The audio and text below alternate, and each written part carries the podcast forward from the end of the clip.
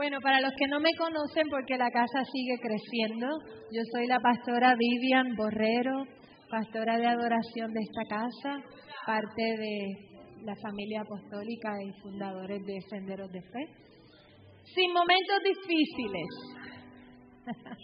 sin momentos difíciles, ¿cómo sabríamos que Dios responde? Sin momentos de dolor, ¿cómo podemos ver a Dios obrar? Sin momentos difíciles, ¿cómo conoceríamos su poder? ¿Cómo veríamos a Dios obrar? Sin momentos difíciles, ¿cómo aprenderíamos a confiar? Hmm. Jesucristo dijo, en el mundo tendréis aflicción, pero, pero, pero, confiad, yo he vencido al mundo. Entonces existe una cosa que se llama el coeficiente de fe. Un coeficiente es una inteligencia, es una fórmula en la que algo se mide en relación a otra cosa. Si yo estoy midiendo la fe, la voy a medir en relación a lo que creo. Por tanto, si yo creo en un Dios grande y yo sé que sé que sé que mi Dios es grande, entonces yo tengo una fe grande. Por el contrario, si yo no tengo confianza en el Dios que he creído, si yo pienso que Él es pequeño, o si yo pienso que Él actúa en relación a lo que yo soy o pueda ser o lo que me falte, entonces mi fe es pequeña. ¿Me explico? Dios no, es, no deja de ser Dios con nosotros. Él sigue siendo Dios a pesar de nosotros. Entonces, la Biblia nos habla claramente de lo que nosotros necesitamos hacer y nos da fórmulas para vencer. Y nos establece que en ese espacio en el que nosotros hemos hecho todo lo que está en nuestras manos, todo lo que yo veo posible como ser humano, en ese momento en que tú sabes que no tienes control del resultado, que ya tú no puedes hacer nada más, en ese espacio en que tú sabes, que sabes, que sabes, que no te queda otra que recurrir a Dios. Por ahí hay un, dicho puertorriqueño, dice, no se acuerdan, decían de Santa Bárbara, de Dios nada más que cuando truena. sí, Tristemente es así, pero nosotros como cristianos tenemos que aprender a utilizar las herramientas que la palabra del Señor nos da. Y el Señor nos dice en Jeremías, habrá algo difícil para mí. Yo te digo hoy, habrá algo difícil para nuestro Dios. Nada, nada, no hay nada que Él no pueda hacer. Él es el creador, Él es el Dios todopoderoso, el que hizo los cielos y la tierra, el mundo y todo lo que en Él habita, lo que está encima de los cielos, lo que está debajo de la tierra. En ningún lugar nos podemos esconder de Él. Donde quiera que vamos, ahí está Dios. Porque Él es Dios omnisciente, omnipresente, todopoderoso, el gran Shaddai, el que nos amamanta y nos cuida. Entonces, tenemos que saber cuándo ceder nuestro derecho al que todo lo puede y todo lo es y todo lo sabe y al que es. Hace un par de semanas mi esposo estuvo en intensivo coronario le hicieron una cirugía del corazón. Eh, para hacerle la cirugía tienen que quebrar y fracturarle el externón para poder abrir el pecho. Luego tienen que mover los pulmones para poder acceder al corazón. Luego hacen otras heridas en la pierna, sacan venas de la pierna y las conectan para hacer un puente y le hicieron dos puentes. Y cuando hablamos de vida o muerte, ¿quiénes somos nosotros delante de Dios? ¿Quiénes somos? Es el momento de reconocer que Él es Dios, que Él nos hizo y no nosotros a nosotros mismos. Él tiene el control. Yo no puedo hacer nada. Yo no soy médico cirujano. Estoy en el lugar correcto, estoy en un hospital cardiovascular donde le van a hacer una intervención, pero aún el médico que va a hacer la intervención quirúrgica no tiene control sobre la vida y la muerte. Solo Dios. Cuando Él diga, es. Y si Él no dice, no es. Entonces nosotros a veces nos complicamos la vida y queremos controlar a Dios. No, en ese momento en que hemos hecho todo, tenemos que estar quietos. Entonces yo simplemente me senté, obviamente oré por él, lo encomendé al Señor y nos sentamos en aquella sala de espera por unas cuantas horas solamente confiando en el Señor, sabiendo que Él es. Y su palabra dice, estad quietos, estad quietos, quiere decir relájate, suelta, deja ir, confía. Tú no puedes hacer nada, porque yo soy Dios. Y si yo quiero, me lo llevo. Y si yo quiero, tengo de Él misericordia, porque las cosas son en el tiempo de Dios. Y cuando tú estás en ese momento y tú realizas su grandeza y su soberanía, entonces aprendes a confiar absoluta y totalmente, porque sea lo que sea que Dios dijera, era lo mejor para mi esposo, para mí, para la familia, para la iglesia, para el trabajo, para la oficina, para los empleados, porque Dios considera todas las posibilidades y a Él no se le pasan detalles. Y hoy yo vengo a hablar de nuestra actitud ante el reconocimiento de que Él es Dios y Él es soberano. Y la palabra dice en el Salmo 46, 10, entrega toda tu ansiedad, quédate quieto. Ay, qué difícil. Ay, es que tengo frío. Ay, tengo calor. Ay, no puedo estar quieto. Es que quiero ir al baño estad quietos. Quédate quieto y date cuenta de que yo soy Dios. Yo soy Dios sobre todas las naciones y soy exaltado en toda la tierra. Estás quieto, porque conoces a tu Dios. Cuando tú sabes quién Él es, tú sabes lo que dice su palabra, tú estás quieto y confías. Entonces, yo comencé hacer un recuento de las promesas que el Señor me había dado para nuestras vidas.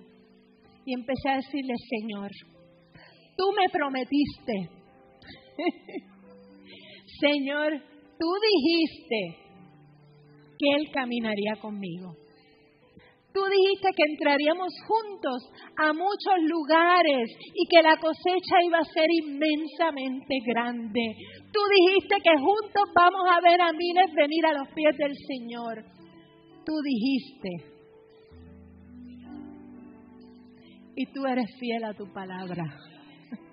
y como yo te conozco, yo estoy tranquila. Y estoy quieta Mire, y algunas veces es bien difícil porque queremos nosotros tomar control otra vez. Y queremos empezar a mover, ah, pero déjame hablar con aquel otro médico, déjame ir donde este otro. Sí, todo lo que podemos hacer en nuestras manos, qué bueno. Pero el Señor nos dice, estad quieto, entrégame tu ansiedad, entrega tu ansiedad, quédate quieto y date cuenta que yo soy Dios. No hay nada que tú puedas hacer que vaya a ir más allá de lo que yo voy a hacer por ti, de mi plan. Entonces cuando confiamos, no importa la tribulación que estemos, sabemos que todo estará bien, porque Él tiene el control. Yo no sé si han escuchado esta historia, pero yo viajo mucho. En un vuelo había una gran turbulencia y hay una niña dibujando. Está dibujando y la persona al lado estaba tomando sus medicamentos para la ansiedad, con el estrés, y ve a la niña y hasta le molesta que la niña esté tranquila dibujando y le pregunta, ven acá, pero ¿cómo es que tú puedes estar tan tranquila si este avión parece una hamaca, tanto que jamaquea? Y la nena pone abajo el pincel y mira a la persona y le dice, es que mi papá es el piloto. si mi papá es el piloto, yo voy a pintar en medio de la tribulación, yo voy a dibujar en medio de la prueba. Pastora, ¿cómo se hace eso? ¿Cómo yo espero? ¿Cómo yo confío? ¿Cuál es el secreto? Isaías 64:4 dice, desde el principio del mundo, ningún oído ha escuchado, ni ojo ha visto a un Dios como tú, quien actúa a favor de los que esperan en Él. actúa a favor de los que esperan en Él. Pacientemente esperé a Jehová, dice el Salmo 40, verso 1, y se inclinó a mí y escuchó mi oración. Miren, esa palabra esperar en Isaías, este versículo que dice que Dios actúa a favor de los que esperan en Él, esto nunca se les va a olvidar. Escuchen porque desde hoy va a cambiar su perspectiva de la espera. Esperar cuando Dios dice que obra a favor de los que esperan en Él, la palabra en hebreo es jaja.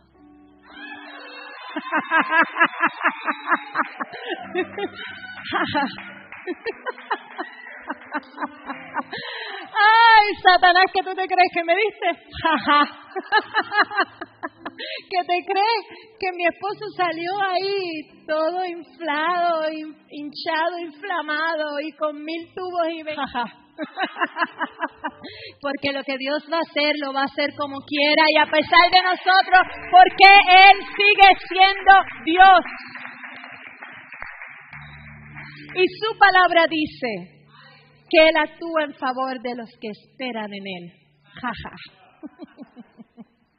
Les dije. Y saben que esperar en la interpretación y su connotación en el idioma original, en el hebreo, significa estar adherido. Significa bound, binding, caen, estoy unido, es una confianza absoluta porque estoy unida contigo. Yo sé que tú vas porque yo te siento que estás caminando, yo sé que estás haciendo algo, aunque yo no puedo verte de ese lado, pero yo sé que tú estás obrando porque estoy pegada contigo. Y tu palabra dice que tú obras a favor de los que esperamos en ti. Yo espero en ti. Jaja ay, ay, ay, ay. Miren, el Salmo 33, 20 dice que nuestra alma espera a Jehová. Nuestra ayuda y nuestro escudo es Él. Pero en la versión de Passion, miren qué bonito lo dice. El Señor es nuestra esperanza radiante. Ah, esperanza radiante. Imagínense ese resplandor en medio de cualquier oscuridad que puedes estar viviendo, en medio de cualquier situación donde no ves la salida, esperanza radiante. Qué bello tú eres, Señor, Espíritu Santo. Y dice, y nosotros esperamos en Él con todo nuestro corazón, porque su presencia envolvente wrap around. Ustedes saben las faldas esas que tú le das vuelta y te la amarras aquí, ¿verdad? Te, te abraza, Eso es lo mismo que hace la presencia de Dios en nosotros, es un wrap around, te cubre y te envuelve y te abraza y te fortalece. Te fortalece. Isaías 13, 15 y 18. Porque así dice el Señor Dios, el Santo de Israel. En descanso, escuchen esto, esto es clave. En descanso y en reposo seréis salvos. En quietud y en confianza será vuestra fortaleza. En descanso y en reposo seréis salvos. Regresen y cálmense y permanecerán seguros, dice otra versión. Quédense tranquilos y confíen y serán fortalecidos. Tranquilos y confiados para recibir fortaleza. Él nos da la paz que sobrepasa todo entendimiento. Quédate tranquilo y confiado y recibirás fortaleza. No te desesperes, no te afanes por lo que no conoces o lo que no puedes ver por un resultado que estés esperando. No te desesperes. No te desesperes porque aún no haya llegado la respuesta o la aceptación o el trabajo. No te desesperes. Porque el Señor es un Dios justo. Afortunados todos los que esperan en Él. Bienaventurados, dice en otra versión, todos los que esperan en Él. Felices todos los que esperan en Él. Entonces la felicidad es más allá de un sentimiento, es un estado mental de confianza absoluta en Dios. Se lo voy a repetir. La felicidad va más allá de un sentimiento, es un estado mental de confianza absoluta en Dios. Cuando tú confías en Dios, Tú sabes que tu papá es el piloto, es el que está guiando el avión, no se va a caer. Y si se cae, no te vas a morir. Y si te mueres, al cielo vas a ir, porque Él sabe. Esa es confianza absoluta. Confianza absoluta habla de que no es lo que yo quiero, es lo que está en el plan perfecto de Dios para nuestras vidas, en el momento correcto para nuestras vidas. Nosotros tenemos que dejar de ser controladores. Es difícil, yo, a mí me da mucho trabajo. yo no quiero controlar todo. Me da mucho trabajo. Pero saben, he aprendido que cuando tengo esa lucha conmigo misma, ay, es que ¿por qué fulano no hace esto así? Pero si hiciera esta otra cosa, si lo dijera... En ese momento, respiro. Estad quietas, confiadamente en Jehová. Él te dará fortaleza. Entonces te vas y buscas el rostro de Dios. Te vas y te deleitas en Él. Y cuando te deleitas en su presencia, él te da la salida. La Biblia dice que juntamente con la prueba, Él te da la salida. Pero si estás gritando como un loco, no la vas a escuchar. Hay que estar tranquilos. Miren, Isaías 30, 15 al 18 nos da unos pasos. El primer paso es tornarnos a Dios. Dice, vuestra salvación requiere que se vuelvan a mí y cesen en vuestros tontos esfuerzos por salvarse. Yo no lo escribí, lo dice ahí. Paso número dos. Tu fuerza provendrá de establecerte en completa dependencia de mí. Escuchen eso. Nuestra fuerza proviene de establecernos en completa y total dependencia de Dios, total y absoluta dependencia de Dios.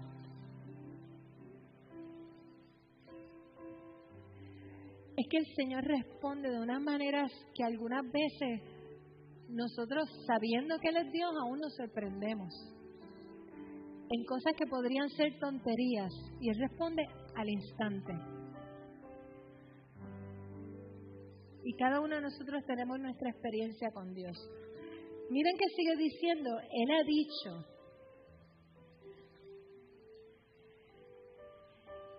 de ninguna manera saldréis corriendo. no irás suficientemente lejos. ¿Tú crees que tus perseguidores se montan en viejos rocines? o sea, eso es el lenguaje de Isaías, Antiguo Testamento. ¿Por qué corres? ¿Por qué tratas de resolver las cosas solo? Ven ante mi presencia. Paso número uno, tórnate a mí. Paso número dos, establece una completa dependencia de mí. Y entonces escucha lo que Dios te dice. Algunas veces pensamos, ay Dios mío, es que tú te tardas, es que hace 10 años que estoy con esta petición y todavía no lo veo. Señor, ya mi hijo tiene tal edad y todavía no has hecho lo que te pedí que hiciera. Pero Dios no ha terminado. Él está esperando para ser amable contigo. Está reuniendo fuerzas para mostrarte misericordia. Dios se toma el tiempo para hacer todo bien. Todo. Y lo repite, todo. Dios se toma el tiempo para hacer todo bien. Yo no me lo inventé. Isaías 30, 17. Dios se toma el tiempo para hacer todo bien y te repite todo. Lo que tú no ves y tú no sabes, Dios lo está haciendo.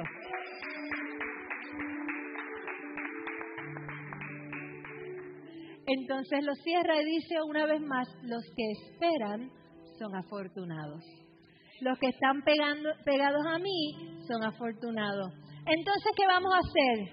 Me río, me río, me río, me río. espero, espero, espero, espero. Que me dieron una mala noticia. espero en él. Que mi esposo está en intensivo. espero en él. Su amor me envuelve, su presencia me ha traspasado, dependo totalmente de Él. Yo hice mi parte, Él hace la suya.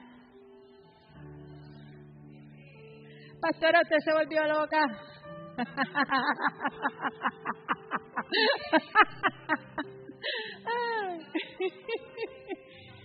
Sí, Señor. En Dios no hay casualidades, hay causalidades. Ríe, ríe, ríe, la risa es terapéutica. Cada vez que te rías de ahora en adelante vas a decir, estoy confiando plenamente en Dios. Tengo confianza total y absoluta. Estás despedido. Dios me va a dar un trabajo mejor, el trabajo que quiero. La cuenta es de cero. me va a dejar una ofrenda. No importa la circunstancia, en el mundo tendremos aflicción, pero confiad él venció, Él venció, Él venció, Él venció, Él venció, Él venció. Aleluya.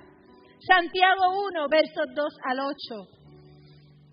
Hermanos míos, alégrense cuando tengan que enfrentar diversas dificultades. Ustedes ya saben que así se pone a prueba su fe y eso los hará más pacientes. Ahora bien, la paciencia debe alcanzar la meta de hacerlos completamente maduros. Estoy madurando, estoy madurando, gracias Señor, y los mantiene sin defecto.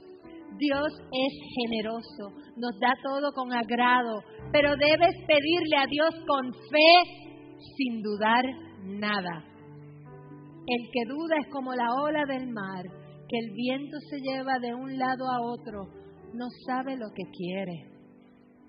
Por lo tanto, no debe esperar nada del Señor, pues el que duda es inestable en todo lo que hace. ¿Qué es lo que tenemos que hacer? Filipenses 4:4. Estén alegres con una celebración gozosa en cada estación de la vida. Una celebración gozosa. Hay que ser como Abby.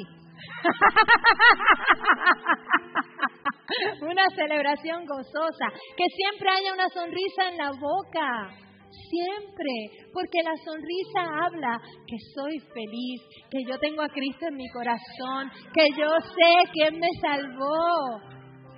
Sí, yo sé quién es mi Señor. Dejen que su gozo se desborde. Dejen que su gozo se desborde. ¿Qué he aprendido? Salmo 55, verso 22. Aquí está lo que he aprendido. He hecho todas mis cargas y ansiedades a los pies del Señor. Y miren lo que pasa cuando usted pone sus cargas a los pies del Señor y sus ansiedades. Cuando usted va delante de la presencia del Señor y lo desborda, ¿qué pasa? Dice que gracia sin medida te va a fortalecer. Wow. Tú vas delante de la presencia del Señor, derramas tus cargas, tus ansiedades y el Señor te fortalece